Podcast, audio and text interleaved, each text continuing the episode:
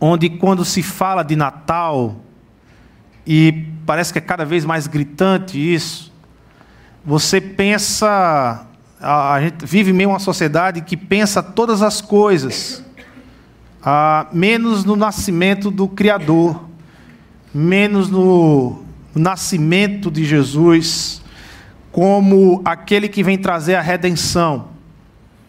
A palavra redenção, se a gente for contemporizar essa palavra para a gente compreender melhor, ah, quando se fala em redenção, vem à sua mente e pense logo em liberdade, ser livre, liberdade. Ah, Jesus nasceu para nos trazer liberdade. Só que essa palavra liberdade, ela ganha várias conotações na nossa sociedade hoje. Menos menos a liberdade de nós mesmos. E é, e é justamente essa liberdade que Jesus veio trazer nos libertar de nós mesmos. Nós nascemos com um propósito para amar. Nós nascemos com um propósito para amar a Deus, para amar o nosso próximo, e você percebe isso lá com Adão e Eva. Quando Deus cria Adão e Eva. Para amar a Deus, para amar Eva e o próximo, para amar as coisas criadas por Deus, e por isso que Deus manda Adão cultivar a terra, e ele entende e compreende bem, porque ele foi criado à imagem e semelhança de Deus, e ele entende o que é cultivar, o que é cuidar da terra, o que é amar a terra. E nós nascemos com esse propósito maior. Mas o pecado, ele, ele, ele desvinculou esse propósito. Ele, ele tirou esse propósito, ou, ou, melhor, ele falsificou esse propósito.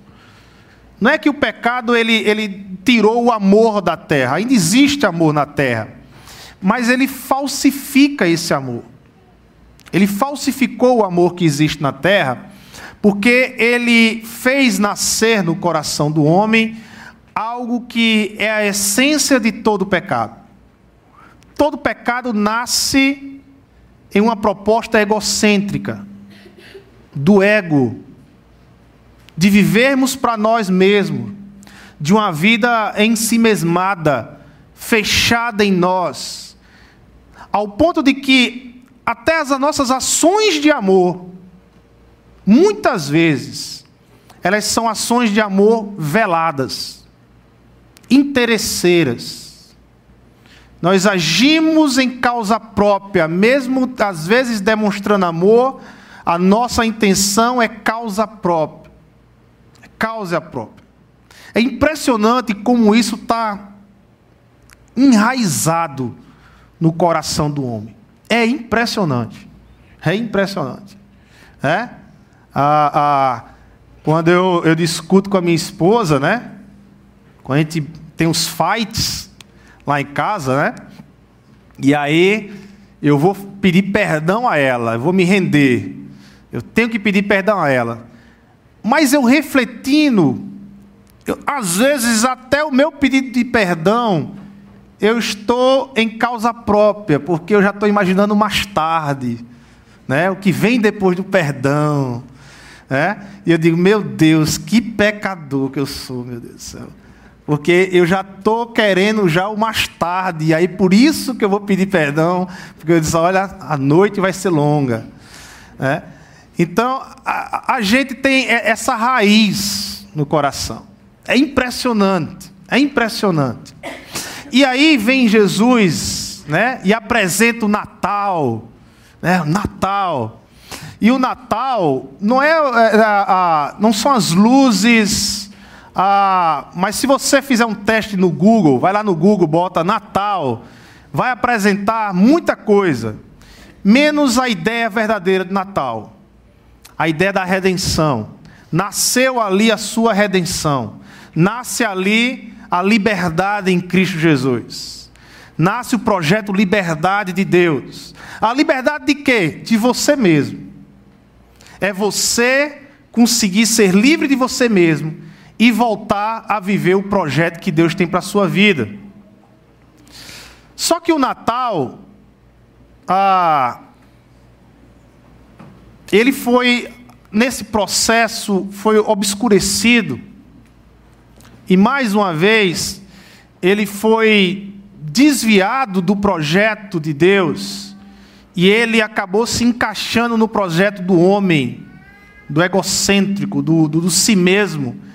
E o Natal, cada vez mais, ele foi perdendo a alegria de todo dia, a presença do Natal diário, a presença do Natal mensal, semanal. E ele foi se resumindo, se resumindo, se resumindo a uma data, a um dia, a, a uma semana específica. Então, na semana do Natal, nós abrimos mais as mãos. Na semana do Natal, nós abençoamos mais. Na semana do Natal, nós pensamos mais na vida do outro. Na semana do Natal, nós somos encorajados a, a, a, querer uma vida mais de família. Na semana do Natal, nós queremos consertar tudo, porque a ceia do Natal nós temos que estar limpos, bem com Deus.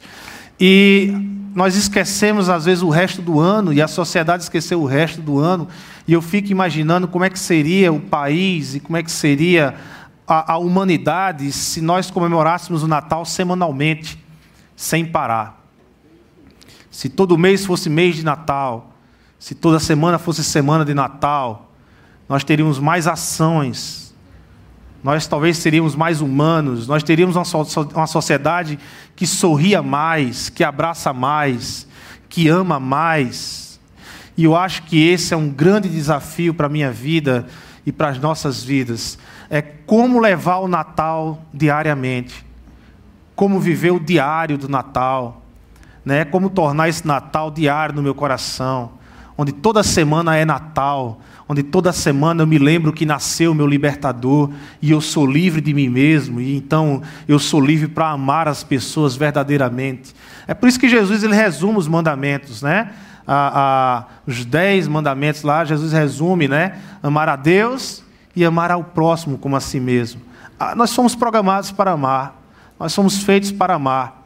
Mas amar a Deus e amar o próximo não tem espaço de amar e ficar amando a si mesmo e se fechar em si mesmo e começar a utilizar das, das amizades, se utilizar das pessoas como se fossem objetos que estão ali o tempo todo para te servir, mas é o contrário, é esse amor que nos leva a querer servir a alegria de servir o próximo, de servir a Deus, de servir a, a, a, ao outro, é o que nos faz felizes. Eu não sei se já aconteceu com vocês, mas comigo já aconteceu a, experiência de você dar um presente e você se sentir mais feliz do que a pessoa que recebeu o presente. Né? Esse é, um, é o significado, é, é, o amor que não cobra algo recíproco. Eu, eu amo. Ah, porque você me ama? Porque eu amo você. É, e se eu não te amar? Não importa, eu amo você. Eu não amo para te cobrar amor, eu amo porque eu te amo. Eu amo porque eu amo você, porque meu coração olhou para você, não só os meus olhos, mas o meu coração olhou para você e eu consigo amar você independente do que você faça. Né? Independente do que você vai me retribuir ou não vai me retribuir, mas eu consigo amar você com o coração e não apenas o externo. E aí, a gente foge desse Natal consumista, capitalista, em que nós somos introduzidos. Né? Quando eu digo capitalista, não pense que eu sou contra o capitalismo. Não sou. Mas ao capitalismo selvagem, ao capitalismo que só enxerga a conta bancária, ao capitalismo que é trabalho, trabalho, trabalho, trabalho, trabalho e zero família, né? zero pessoas, zero amigos. Né? Ao capitalismo que faz com que a gente atropela as pessoas, engane as pessoas, passa por cima das pessoas. Capitalismo que faz, às vezes, muitos empresários tratar mal seus funcionários. É esse tipo de capitalismo, de consumismo, que infestou-se no Natal. Enxertou o Natal e, ficou no Natal. E é esse Natal que a grande sociedade, em sua massa, vive. A grande sociedade, ela vive esse tipo de Natal, resumido a um dia, a uma semana, a uma ceia. E por quanto que o Natal, ah, nas Escrituras, é um Natal diário, é uma libertação diária, é uma vida livre diariamente, é o anúncio de que eu estou livre diariamente. E aí, Natal você encontra em todas as Escrituras. Em toda a Bíblia você vai ter a ação de libertação de Deus. Ah, Deus liberta Israel do jugo. Deus liberta, vamos lá, antes de Israel, Deus liberta Abraão da idolatria. Abraão era um idólatra lá com a sua família. Deus vem e traz Abraão a um relacionamento monoteísta, a um relacionamento de um Deus só, enquanto ali Abraão estava preso a um relacionamento politeísta de vários deuses. Deus liberta Abraão da idolatria. Deus liberta José do Egito em sua prisão. Deus liberta Israel, escravo do Egito. Deus vai libertando. Deus, em todas as escrituras, Deus, você vai ver a ação de Deus libertando, libertando, libertando. E aí vem Jesus e nasce Jesus para quê? Para nos libertar.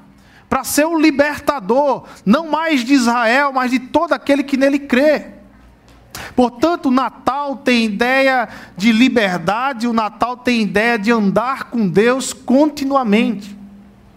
Ser livre para viver a, a, a vida que Deus nos propõe. E aí, entre tantos personagens que nós temos de experiência de libertação, tem um que me chama a atenção, porque é, é, pouco que se fala dele, muito pouco que se fala dele, mas o que se fala é de forma tremenda. E há um ensinamento tremendo nisso, que é a ideia de andar com Deus, gente. Ah, o que é ser livre? Na prática, o que é liberdade real, liberdade verdadeira? O que significa ser livre? É andar com Deus. Ser livre, um homem livre, uma mulher livre, é aquele que anda com Deus, é aquele que faz diariamente da sua vida um Natal que anda em liberdade com Deus, que caminha com Deus, que não faz, que não, que não deixa o Natal para um dia, mas traz esse Natal para todos os dias, da liberdade de caminhar, da liberdade de viver, da liberdade de dizer não ao pecado, da liberdade de dizer sim a Deus, da liberdade de amar sem cobrar de, de caminhar, de se relacionar com Deus, sem estruturas religiosas por trás, de buscar um relacionamento com Deus totalmente livre, de amar a Deus, como nós cantamos aqui, não pelo que Ele faz, não pelo que Ele pode te abençoar, não que Ele pode te curar, te restaurar, mas eu amo a Deus, um amor livre, um amor capaz de eu dizer, eu amo Deus, pelo porquê? Porque o Senhor é o meu Deus porque você é o Criador de todas as coisas. Porque em ti eu fui criado, a tua imagem e semelhança, e há algo muito forte em mim que nos liga. Ah, porque além de ter sido criada a tua imagem e semelhança, os teus olhos de misericórdia e graça estão sobre mim, e eu tenho um Espírito Santo de Deus que confirma ao meu espírito que o Senhor me ama, que eu sou filho do Senhor. Então é por isso que eu amo. É por isso que eu caminho com Ele. É por isso que todo dia eu trago esse Natal para dentro de mim. Eu busco, eu luto para que todo dia seja dia de Natal na minha vida. E aí tem um personagem chamado Enoque. Enoque. Que nos ensina muito sobre esse andar com Deus. Nos ensina muito sobre andar com Deus. Lá em Gênesis capítulo 5. Lá em Gênesis capítulo 5.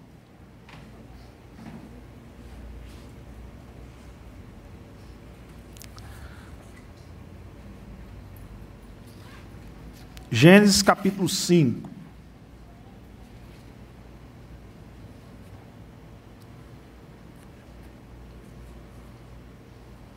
Amém?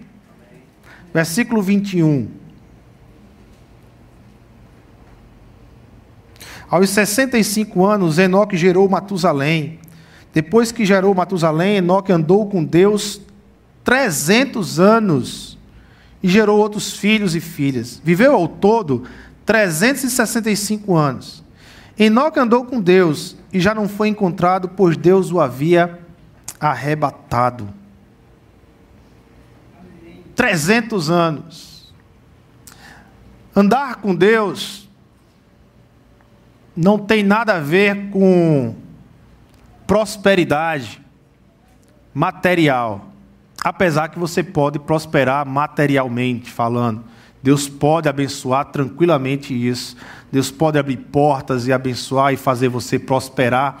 Mas andar com Deus essencialmente não tem a ver com prosperidade material. Aliás, quando eu olho para as Escrituras, todos que buscaram, todos que andaram com Deus, ah, não foram tão prósperos ah, financeiramente. Né? Paulo ele saiu de um prestígio que tinha na cultura judaica, de ser um, um, um, homem criado ali, discipulado por Gamaliel, um líder, um grande líder ah, na cultura judaica. Paulo deixou o seu prestígio para seguir a Cristo, na pobreza e no escárnio da sociedade. Paulo não era nenhum rico, os apóstolos não enriqueceram por seguir Jesus Cristo. Portanto, andar, andar com Deus essencialmente não quer dizer se dar bem na vida, mas quer dizer ter uma vida avivada, ter uma vida a, a próspera no sentido espiritual, no sentido da própria vida em si. Andar com Deus é eu olhar para a vida e saber o porquê estou aqui, qual é o propósito de eu estar aqui, quem me criou e para onde eu vou. Andar com Deus é ter essas respostas essenciais, que de uma forma ou de outra é o que a humanidade procura há séculos, há milênios, e não consegue responder. Ou pela filosofia, ou, ou, ou pela sociologia, ou pela história, ou pela física, ou pela química, pela biologia, o fato é que a humanidade sempre está em busca de uma resposta de a quem somos, ao porquê existimos e para onde vamos. Andar com Deus, então, é ter uma vida vivalista nesse sentido. É de andar e saber quem eu sou, o porquê eu estou aqui e para onde eu vou. E isso traz uma paz e tranquiliza o meu coração. É nesse sentido que Enoque é para nós uma referência de alguém que andou mais com Deus, viver mais com Deus, para Deus e de Deus. É lançar fora os padrões de sucesso segundo a sociedade e abraçar os padrões de sucesso segundo a Bíblia, segundo as Escrituras, de poder andar com o Senhor. Enoque é comentado no livro de Judas, lá nos versos 14 e 15, a ideia de que Enoque ele traz juízo à sua geração. Enoque está trazendo juízo à sua geração. O que significa dizer que Enoque viveu em um tempo de moral caída e descaso para com Deus com que ele anda. Então, falar de Enoque significa dizer uma vida avivada, é viver na contramão do seu tempo, segundo Judas, lá, versos 14 e 15. Quando a, a, a, a carta de Judas mostra Enoque trazendo juízo para a sua geração. Enoque também é citado em Hebreus, no capítulo 11, ah, num capítulo que fala dos heróis da fé. Hebreus capítulo 11, nos versos 5 e 6, o autor fala de Enoque, como aquele que Deus tomou para si, para não passar pela morte, o que significa viver pela fé. A, a viver pela fé é, é, é, é não passar pela experiência da morte espiritual, mas simplesmente viver eternamente. Que significa dizer que aquele que vive com a certeza da existência de Deus e no que ele fez e fará. Enoque está na genealogia de Cristo também. Lá na genealogia de Cristo, Lá em Mateus ou, ou em Lucas aparece Enoque. E poderíamos, diante destas informações, discorrer alguns temas interessantes sobre Enoque. Poderíamos, por exemplo, usar a, a, um tema como andar na contramão do seu tempo, lá em Judas, cap, versos 14 e 15. Ou, de repente, usar o texto de Hebreus, capítulo 11, e usar um tema como viver pela fé, a partir de Enoque. Ou, de repente, ser parte da história de Deus, lá em Lucas, na genealogia de Jesus Cristo, quando aparece Enoque. Mas eu quero falar daquilo que mais me chamou a atenção em Enoque. A ideia de andar com Deus. Enoque andou com Deus. Enoque foi tomado por Deus. Em uma sociedade capitalista e consumida como a nossa, em que tudo, tudo que fazemos deve se maximizar o nosso prazer, a nossa satisfação, tudo é feito para ser prazeroso, tudo é feito para ser satisfeito. As coisas precisam ter grandes performances para ter um grande valor. O Natal já não pode mais ser simples, mas tem que ser uma coisa grandiosa, suntuosa, maximizada. Mas nós perdemos com isso a simplicidade do Natal diário, do Natal dia a dia, do Natal semanal, do Natal mensal, do Natal de janeiro que vai se abrir, do Natal de fevereiro, do Natal de março. E a gente perde essa simplicidade porque nós somos envolvidos por essa cultura de satisfação, de prazer. Queremos fazer as coisas grandiosas. A Bíblia não diz que Enoque, né, e aí vem Enoque dando um nó em tudo isso nessa coisa grandiosa, de grandes performances, e nos dizendo o seguinte: sabe, o que é que Enoque diz essa manhã para nós, aqui nas Escrituras, é: Eu andei com Deus, e isso me basta. Eu andei com Deus. Ah, mas o que é que você ganhou ao andar com Deus? A Bíblia não diz que Enoque ganhou nada. A Bíblia não dá informação do que Enoque ganhou ou não ganhou. A única informação que a Bíblia diz sobre Enoque é tremenda. Enoque andou com Deus. E ele foi tomado por Deus. Alguma vez na sua caminhada com Deus, você já se sentiu ser tomado por Deus? Você já sentiu a presença de Deus?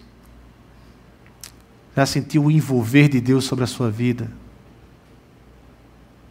Você já passou por essa experiência maravilhosa de dizer em sua oração: Ai, Senhor, verdadeiramente o Senhor está aqui.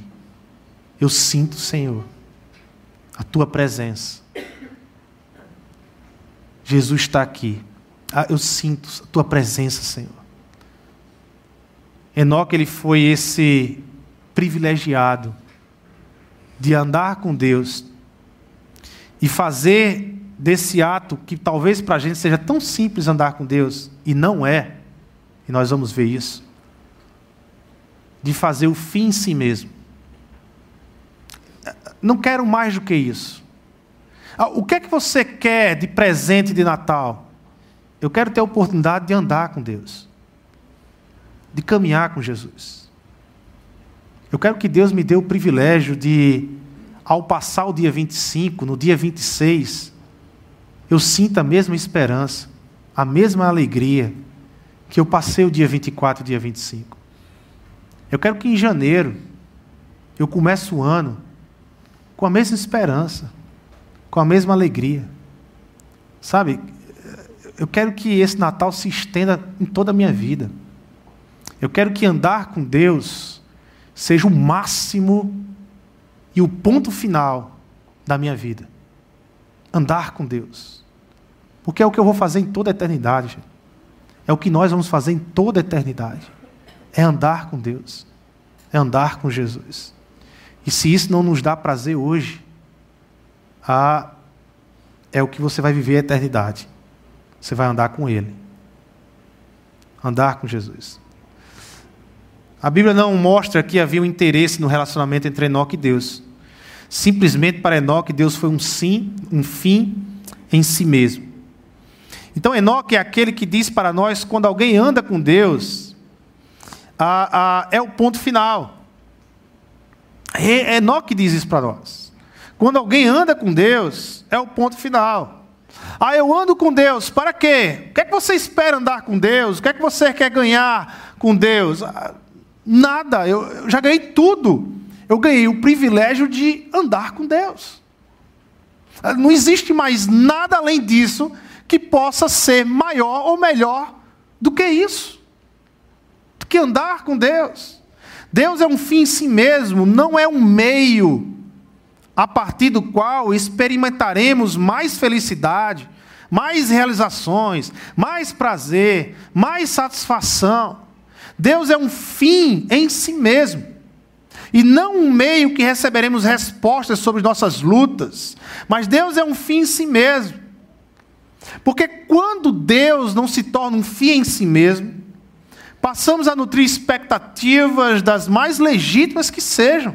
Das mais legítimas que sejam. Passamos a nutrir esperança terrena, ou passamos a nutrir explicações. Deus vai me explicar muita coisa. Passamos a nutrir sonhos, realizações, ainda que sejam ainda sejam relacionadas ao reino de Deus. Quando nos tornamos um meio e não um fim, quando nós tornamos Deus um meio e não um fim, nós fazemos de Deus um ídolo. E nós deixamos de ser adoradores e passamos a ser idólatras. Idólatras de Deus. Deus está atrás de adoradores e não de idólatras do Senhor. Deus não é um meio, Deus é um fim.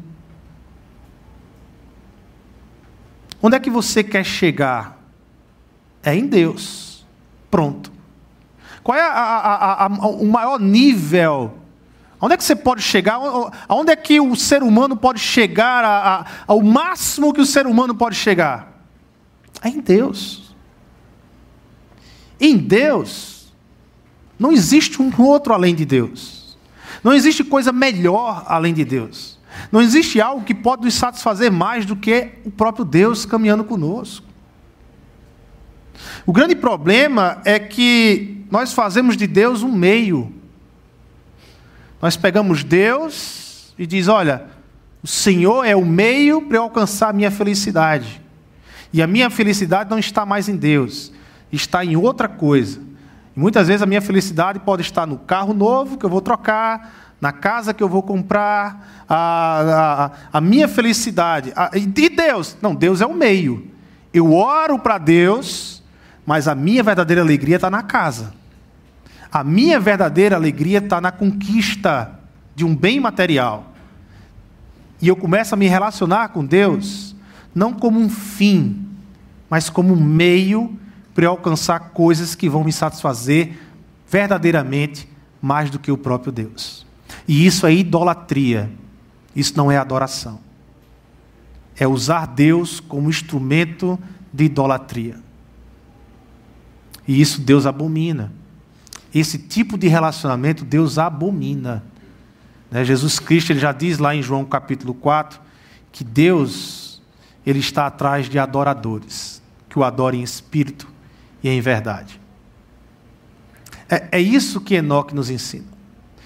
Quando a Bíblia ela para nisso e a gente fica, a primeira vez que eu li esse texto eu disse: e daí?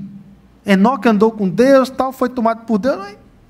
Aí já fui para, né? E aos 187, Matusalém gerou Lameque. Aí fui nessa genealogia, passei em branco do grande ensinamento que Deus revelou na vida de Enoque para nós. Meu filho, Enoque andou com Deus 300 anos e ele foi tomado por Deus.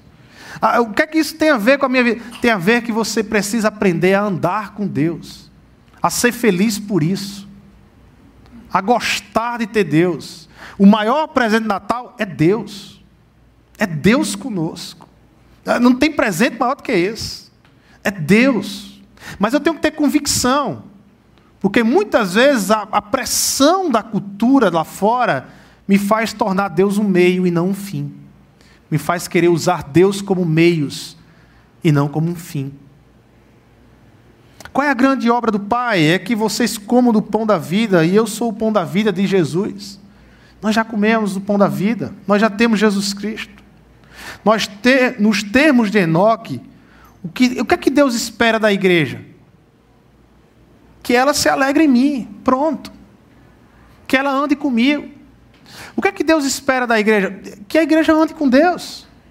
Que ela caminhe com Deus. Que ela seja verdadeiramente uma adoradora do Senhor. Né? Será que Deus não quer que a gente levante um grande trabalho de cruzadas evangelísticas aqui dentro do Natal? Pode ser. Pode até ser. Mas se fizer isso, vai ser. É como se Deus está dizendo a, a, a, por meio de Jesus Cristo: se fizer isso, vai ser por minha causa. Sou eu que vou fazer que ela faça isso. Então não é dela que eu estou esperando. Eu sei o que estou fazendo, com quem estou fazendo, quando estou fazendo, por que estou fazendo, como estou fazendo, para que estou fazendo e para quem estou fazendo. É Deus que tem o controle da situação. É Deus que, que tem o controle da igreja. É Deus que direciona a igreja. Ah, porque se nós não fizermos isso, a igreja. Ah, porque se a gente não inventar algo, a igreja. Filho, a igreja está na mão de Deus. A igreja é do Senhor, não é nossa. Então, independente de que eu me levante ou de que você se levante, a igreja do Senhor vai continuar glorificando o nome de Deus, alcançando vidas aqui na terra, porque a missão, a obra é de Deus. Porque se Deus ele fosse depender de nós, irmãos, sinceramente, eu olho para dentro de mim, se Deus fosse depender, se a obra missionária de Deus fosse depender de mim, não teria obra. Se Deus fosse depender da igreja por si só, de mim e você por si só, não teria obra, não teria adoração. Teria um clube social. O máximo que a gente conseguiria ser é um clube social, de se encontrar para comunhão, para se socializar. Mas adorar, glorificar o nome de Deus só é possível porque Deus entrou em nós através do Espírito Santo. E ele age por meio de nós. Mas é Deus, a obra é dele. Ele é que nos direciona. Agora o que é que eu espero de vocês? De vocês eu espero que ande comigo, é o que Deus diz. O que é que eu quero da igreja? Ande comigo. Ande comigo e veja o que é que eu vou fazer. Quando você abre lá a, a, a, carta de Atos dos Apóstolos, que é a carta histórica da igreja lá do Novo Testamento, e você vai, ver, vai ler lá Atos dos Apóstolos, o que é que você vai ver a partir de Atos capítulo 2? A Atos capítulo 2 você tem a descida do Espírito Santo de Deus sobre os discípulos. A partir dali você vai ter uma igreja em expansão pessoas sendo convertidas, igreja sendo perseguida, igreja não calando-se diante da perseguição, pessoas sendo convertidas, a, a sociedades mudando, cidades mudando, vilarejos mudando, a, a, tudo sendo convertido, aonde os apóstolos passam, aonde os discípulos passam, causa um alvoroço na região. Pessoas sendo transformadas, famílias sendo transformadas, vidas sendo transformadas. E você começa a ler, começa a ler e diz: Poxa, como Paulo é tremendo, ah, como Pedro é corajoso e é, e, e você começa a se empolgar, mas espera aí, alto lá. A carta de Atos, ou o tratado de Atos, começa no capítulo 2, começa no capítulo 1, um, mas você tem uma ação no capítulo 2 que é determinante para que tudo isso aconteça. O que é que, que aconteceu no capítulo 2? O Espírito Santo desceu sobre os discípulos. Na verdade, as ações que você vê é através de Paulo, é através de Pedro, mas todas têm um autor: Espírito Santo de Deus. É o que a carta de Atos está querendo nos dizer é isso. Não é por vocês, é pelo Espírito Santo. Não são vocês que agem, é o poder de Deus em vocês, o Espírito Santo que age. Então a carta de Atos dos Apóstolos podia ser Atos do Espírito Santo por meio dos apóstolos. Porque os atos são, vêm do Espírito Santo. A, a, a ideia de andar com Deus é anda com Deus e veja o que Deus vai fazer na sua vida, na vida dos outros, no que te cerca e perceba as ações de Deus e glorifique a Deus em meio a essas ações. Dê glória a Deus quando você vê uma pessoa sendo consolada por você, quando você vê uma pessoa sendo encorajada por você, quando você se encoraja, quando você se consola e você vai andando com Deus e você vai dando glória a Deus e glorificando a Deus, porque você já percebe que não é mais pelo seu braço, não é mais pela sua força, mas é pelo Espírito Santo que está atuando em você. então você glorifica a Deus por isso. Enoque andou com Deus e pronto. Ele foi visitado por Deus, ele recebeu a revelação de Deus, ele recebeu o dom da fé. Gente, o que é que falta para Enoque? Nada, absolutamente nada. Existem pessoas agonizadas, aflitas, pois não receberam o dom, da, o dom de crer, o dom da fé de crer em Jesus. E nós que recebemos a graça de crer, o que mais precisamos? Sabe o que significa quando estamos no reino com uma sensação que falta algo? Ah, ah, estamos dizendo em sentimentos que Deus não basta, e isto é pecado, não é verdade, mas é mentira. É é a mesma mentira que o diabo lançou para Adão e Eva. Adão e Eva tinham tudo. Ah, mas o que é que, o que, é que ele, o que é que ele prova que Adão e Eva tinham tudo? Eles tinham Deus, gente. É Deus é tudo. Mas o que é que o diabo diz? Ó, Deus não é tudo. Falta mais uma coisinha para a sua satisfação. Coma desse fruto. O que o diabo fez foi no coração de Eva e depois no coração de Adão foi de fazer com que eles não ficassem mais satisfeitos em Deus. Eles agora necessitavam de um outro elemento para os satisfazer por completo. Essa foi a grande jogada do diabo no coração de Eva e Adão. Fazer com que eles não se sentissem mais satisfeitos em Deus. Preciso de algo.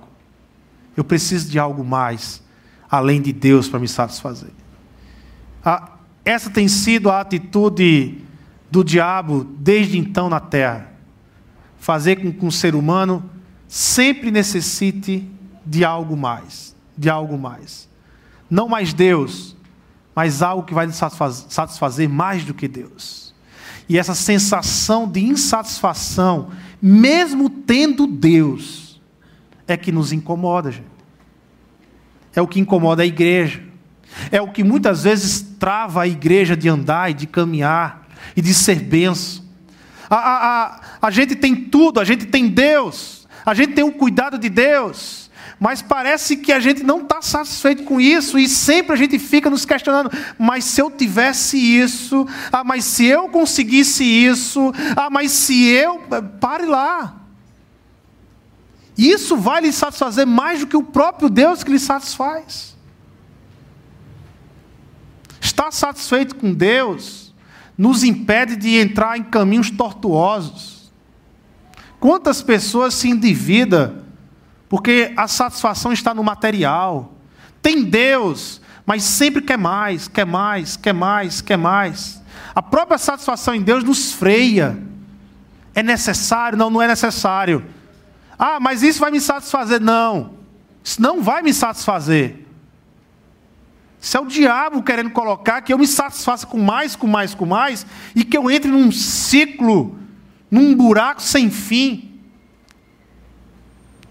Onde a minha satisfação tem que ser em Deus, em andar com Deus e em ter Jesus Cristo. Chegamos em Deus em busca de chegar a um outro lugar. Tem muita gente assim. Muita gente assim. Ah, ah, ah, o problema é que o nosso objetivo final não é Deus, mas é o outro lugar. Portanto, nosso Deus é o outro lugar, e o Deus do qual usamos torna-se um ídolo que vai, que vai nos levar a este lugar no qual tomamos um Deus para nós. Porque aqui encontram-se os dois grandes paradigmas da minha caminhada cristã em, a, a, com relação aos que seguem. Aqui está o grande paradigma da caminhada cristã. Existem dois grupos que seguem a Deus. O primeiro grupo é aqueles que dizem: Ó oh Deus, seja feita a minha vontade. E o segundo grupo é aqueles que dizem: Ó oh Deus, seja feita a tua vontade. O primeiro grupo, eles vivem na, na categoria do se e então. Do se e então. Se Deus me abençoar, então Ele será meu Deus. Se Deus me trouxer de volta da viagem, então Ele será meu Deus. Se Deus melhorar meu marido, então Ele será meu Deus. São os filhos de Jacó antes da luta. É? Se e então. Se a crise acabar, então eu sei que verdadeiramente Deus está comigo. Se Ele me curar, então eu sei que verdadeiramente Ele é o Deus que cura e está comigo. Ah, se Deus fazer. Esses sempre colocam um si.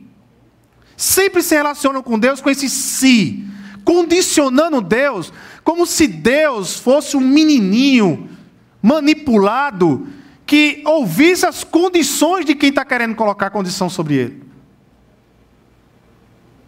É, é, é, é aquela turma a, da fé malandra. É a turma da fé malandra, da fé oportunista, que tenta sempre instrumentalizar Deus aos seus propósitos, quer barganhar com Deus. Mas existe a segunda categoria, é a turma do todavia, a turma do sempre. Mesmo não florescendo a figueira, mesmo não havendo fruto na videira, mesmo não florescendo a safra nas lavouras, mesmo não havendo ovelhas no curral, mesmo não havendo boi nos estábulos, todavia eu exultarei no Senhor e me alegrarei no Deus da minha salvação, do Deus que me libertou de mim mesmo. Mesmo que Ele não me leve onde eu quero chegar, mesmo assim eu me alegro, pois eu quero é Deus. Mesmo que Deus não me dê o que eu quero, eu já tenho tudo, porque o que eu quero, na verdade, é Deus, é andar com Deus. Eu quero conhecer Deus. Eu não sei em que categoria você tem se relacionado com Deus. Na categoria do se e então. Se nesse Natal Deus me der isso, Deus me der aquilo, Deus aprove isso, Deus aprove aquilo, então eu o adorarei. Ou na categoria de independente de como seja o meu Natal, de que situação eu tá, eu o adorarei, porque eu já tenho tudo, eu tenho Deus. Em uma relação de amor, a reciprocidade. Vamos ter uma relação sabendo quem é Ele e é, e é quem somos. Reciprocidade. Nós fomos criados para amar. Fomos criados para isso, para amar. E numa relação de amor você tem reciprocidades. Não é que Deus ele se torna recíproco porque a gente o ama. Mas numa relação de amor você tem reciprocidades. Quanto mais amamos Deus, quanto mais entendemos quem é Deus na nossa vida, quanto mais o desejamos, mais do que toda e qualquer outra coisa nessa vida, mais Deus nos dá paz, alegria. Nós começamos a nos desvincular dos bens materiais, dos bens que muitas vezes nos embriagam e nos tiram de uma vida sadia com Deus. nós, nós nos desvinculamos disso e passamos a enxergar o verdadeiro amor de Deus em nossas vidas. Há muito tempo que o Natal ele foi ele foi envolvido por esse individualismo que a humanidade vive. O Natal se individualizou. O Natal bom é o meu Natal. Natal bom é, é, é aquilo que eu conquisto. Natal bom é, é aquele dia. Né, se individualizou tanto que se resumiu a um dia, a um tempo. Que a gente possa, nessa manhã, olhando para Enoque, olhando para Enoque, enxergar que o Natal bom é o Natal todo dia. Que só faz sentido Natal quando nós andamos com Deus diariamente. Natal é mais um dia que eu estou com Deus. E agradeço a Deus por isso. É mais um dia que eu tenho oportunidade de me livrar. Nós precisamos hoje desmistificar o Natal. Desmistificar o Natal. E aqui deixa eu explicar essa, essa frase, desmistificar o Natal, porque senão de repente aí a, a, vão achar que eu estou abraçando a teologia da a liberal, né, do Bultmann, e nada, não tem nada a ver com isso. A desmistificação do Natal tem a ver com a, tirar esse senso consumista e individualista do Natal e levar para todo dia. Levar para todo dia. Que no dia 26, que no dia 27 de dezembro, que no dia 28, que em janeiro, que em fevereiro, eu e você, nós possamos estar declarando o Natal. Ah, o que é o Natal? Natal é ser livre. Natal é entender que a liberdade de Deus nasceu. Ali em Cristo Jesus nasce a redenção, a nossa redenção. Natal é entender que você pode ser livre. Ah, é, você pode ser livre. Em Deus você finalmente pode ser livre. Verdadeiramente você pode ser livre. Ah, eu tenho que esperar 24 de dezembro, 25 de dezembro para me libertar? Não. Você pode se libertar em janeiro, em fevereiro, em março, em abril e em qualquer dia do ano pode ser o seu Natal. Pode ser o Natal. Em qualquer dia do ano, você pode desejar e querer andar com Deus. Nós, como igreja, a gente possa levar essa mensagem para fora. Não é só hoje, não é só amanhã, mas é em qualquer dia do ano eu posso anunciar que Deus verdadeiramente veio à terra e nos libertou e possibilitou agora das pessoas viverem livres em Cristo Jesus. Amém? Amém? Que a gente possa fazer como Enoque, que andou com Deus, e isso bastou para Enoque. Não mais do que isso. Vamos orar? Senhor Deus e Pai, nós queremos aqui te agradecer por essa manhã, te agradecer pela tua misericórdia, pela tua graça abundante. Te agradecer, Pai amado, porque o Senhor decidiu habitar entre nós e nos revelar verdadeiramente a liberdade. A liberdade que é viver com o Senhor. A liberdade que é andar com o Senhor, Pai. Andar com o Senhor. De experimentar todos os dias a liberdade de dizer não, não para o mundo, não para o individualismo, e dizer sim, sim para o Senhor, sim para o próximo, de poder amar livre, totalmente livre, Senhor. Totalmente, só é possível no Senhor. Esse amor livre só é possível no Senhor, Pai. Só é possível no Senhor. Só é possível naqueles que andam com o Senhor como Enoque. Como Enoque andou com o Senhor, Pai. Caminhou. E essa foi a maior alegria, o maior adjetivo que a tua Bíblia nos fala de Enoque, é que ele andou com o Senhor. E o que é que pode ser mais fantástico? O que é que pode ser mais maravilhoso? Que experiência maior pode ser, ou pode se ter, do que andar com o Senhor e ver a tua beleza, ver a tua transformação todos os dias, todos os dias. Senhor Deus e Pai, como igreja do Senhor, nós te pedimos uma ação no nosso coração que o Natal venha a ser diário, venha a ser constante. Que todos os dias, independente do dia e do mês, eu amanheça com um coração cheio de esperança, porque eu sou livre em Jesus Cristo. E que eu amanheça com a minha boca pronta para declarar para as pessoas: é possível ser livre em Jesus Cristo. E fazer na vida dessas pessoas, todo dia, o Natal. Todo dia o Natal.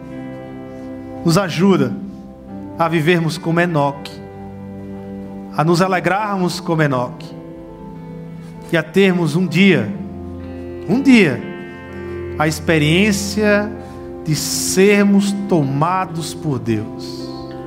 Tomados por Deus Um dia, Senhor, nós vamos nos encontrar nos novos céus e na nova terra. Finalmente, face a face, veremos o Senhor Jesus. Os teus olhos, a tua pele, o teu rosto, o teu corpo, porque finalmente mataremos o desejo de te abraçar. Porque enquanto aqui andamos com o Senhor, mas com um coração que deseja te abraçar, Jesus. Nós queremos te abraçar. E um dia esse desejo será consumado. Nós somos gratos por isso. Porque andar com o Senhor não é uma experiência isolada, mas é toda a eternidade, para o resto das nossas vidas, nós vamos andar com o Senhor. Que o teu amor, Deus, abençoa cada família que aqui está presente, a cada família que nos assiste, que a tua graça, Senhor Jesus, alcance a cada um que aqui está presente, a todos aqueles que nos assistem. Que a comunhão do Espírito Santo nos una cada vez mais para abençoar o teu povo, para sermos um e nos tornarmos verdadeiramente instrumento da tua missão. É em teu nome, Jesus, que nós oramos e te agradecemos. Amém, amém e amém.